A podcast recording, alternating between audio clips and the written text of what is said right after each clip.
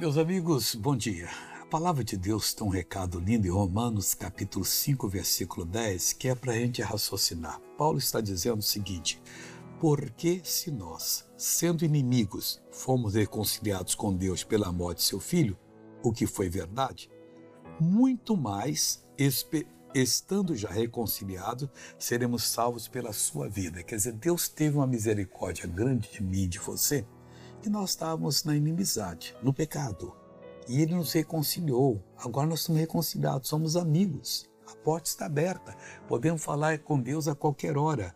Então, muito mais Ele fará por nós agora que já estamos reconciliados não fez só quando nós não tínhamos essa condição de sermos amigos dele e falar com ele. Agora não somos mais inimigos, somos amigos e podemos crer em tudo que a palavra diz, porque tudo tem um endereço em nós e assim seremos abençoados. Agora eu quero orar com você. Pai, eu oro por essa pessoa que está reconciliada e que precisa da tua ajuda.